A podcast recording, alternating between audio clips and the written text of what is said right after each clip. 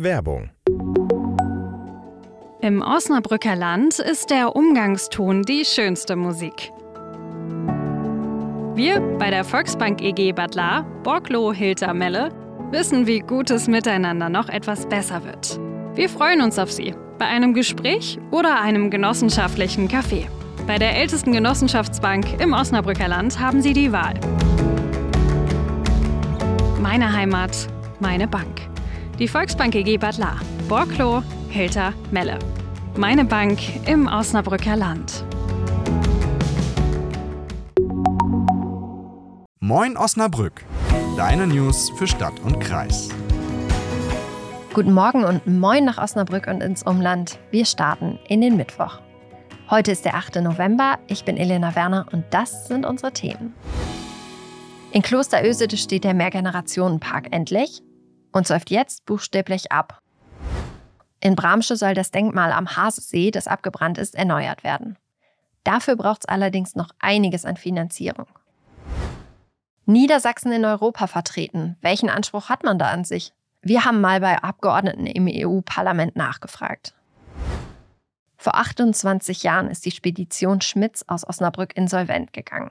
Schuld damals war die DDR-Treuhandanstalt. Jetzt sollen die damaligen Arbeitnehmer ihr Gehalt bekommen. Wir lassen die Misere nochmal kurz Revue passieren, dazu gleich mehr. Aber erstmal schauen wir nach Kloster Ösede. Im April erst haben die Bauarbeiten für den Mehrgenerationenpark begonnen. Im Oktober fand dann die offizielle Eröffnung statt. Eines von fünf Startprojekten im Rahmen der Georgs Marienhütter Dorfentwicklung ist damit fertiggestellt worden, mit Kosten von 386.000 Euro. Klingt alles super, oder? Tja, und hier kommen die ersten Probleme auf. Vor allem aktuell. Denn das Novemberwetter zeigt, dass es einiges an Nachbesserungsbedarf gibt. Bei Regen säuft der Park geradezu ab, sagt Ratsherr Reinhard Többen von der CDU. Auch der Basketballplatz und der neue Bolzplatz wurden im Rahmen der Sanierung gebaut. Durch die Aufschüttung des Geländes hat sich allerdings das Gefälle verschoben. Klingt erstmal kryptisch, heißt aber, die Spiele- und Turngeräte stehen jetzt häufig unter Wasser. Zum Glück hat der Fachausschuss, das ist jetzt in diesem Fall der Ausschuss für Stadtplanung, das Thema auf dem Schirm. Und der Park ist weiterhin nutzbar. Wenn auch manchmal etwas pfützenlastiger. Aber im November ist ja eh meist kein Wetter für einen gemütlichen Spaziergang durch den nahegelegenen Park. Und apropos Stadtplanung, auch in Bramsche tut sich was. Allerdings notgedrungen. Es geht um das Kunstwerk am Hasesee, das im Juni mutwillig abgebrannt ist.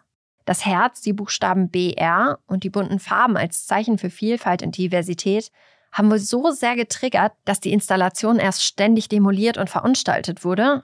Am 20. Juni wurde sie dann abgefackelt. Jedenfalls soll an der Stelle jetzt etwas Neues entstehen. Bramsche steht nämlich für Weltoffenheit, Vielfalt, Toleranz und Respekt, sagt der Bürgermeister Heiner Pahlmann. An dem neuen Kunstwerk arbeitet das Jugendparlament zusammen mit einem Künstler. Aber dafür braucht es noch einiges an Finanzierung. Auf der Homepage betterplace.org sollen 9.999 Euro gesammelt werden und da ist noch Luft nach oben. Darum sollen jetzt aus anderen Töpfen Spendengelder gesammelt werden.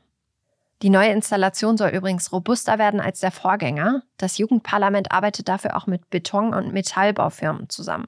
Es dauert also noch bis zur Fertigstellung, aber ähnlich wie in Kloster Ösede, Herbst und Winter sind jetzt auch keine Zeiträume für sowas. Am Hasesee braucht man mit den Erdarbeiten da noch nicht anzufangen. Gut sechs Millionen Wahlberechtigte gibt es in Niedersachsen und die wählen ihre Abgeordneten für das EU-Parlament. Die wiederum sind dann mit ihren Entscheidungen für über 500 Millionen Menschen in der EU verantwortlich. Darum hat mein Kollege Johannes Kleigreve mal bei den Abgeordneten nachgefragt, wie sie das alles unter einen Hut bringen.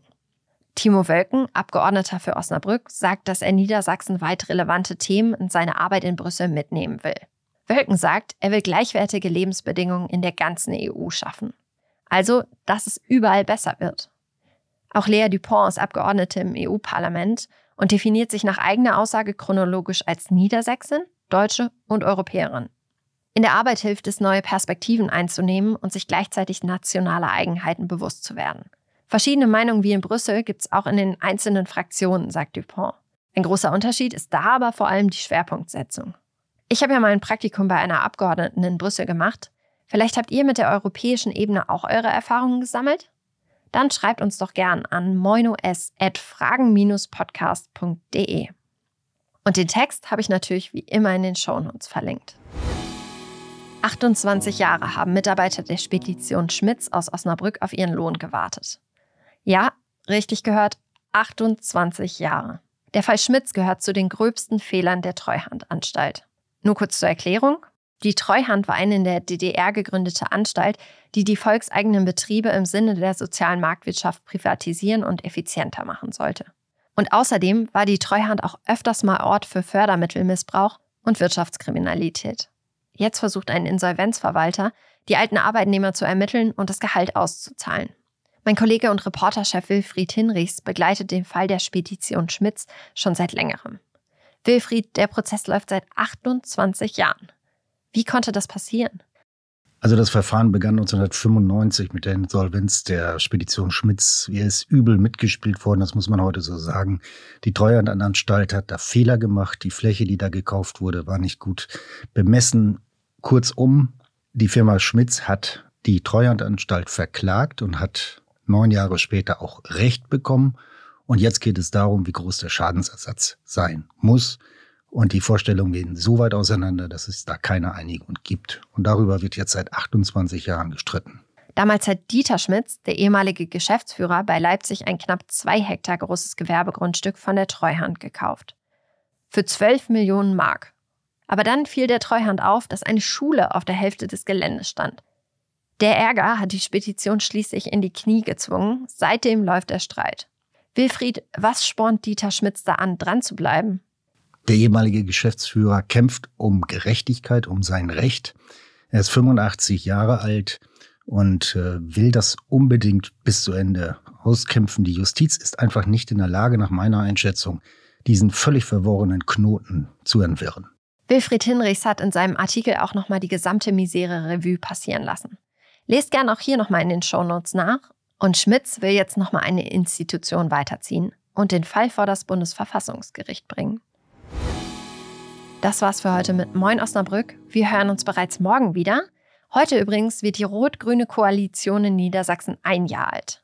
Und genau das bereiten wir für euch nochmal ausführlich in der Wochenendfolge das Thema der Woche auf. Die nächste Folge von unserem Morgen-Update gibt's wie gewöhnlich morgen ab 5 Uhr bei Spotify, Amazon Music, Apple Podcasts und natürlich in der NOZ Audiothek. Ich wünsche euch einen guten Start in den Tag und einen ruhigen Mittwoch.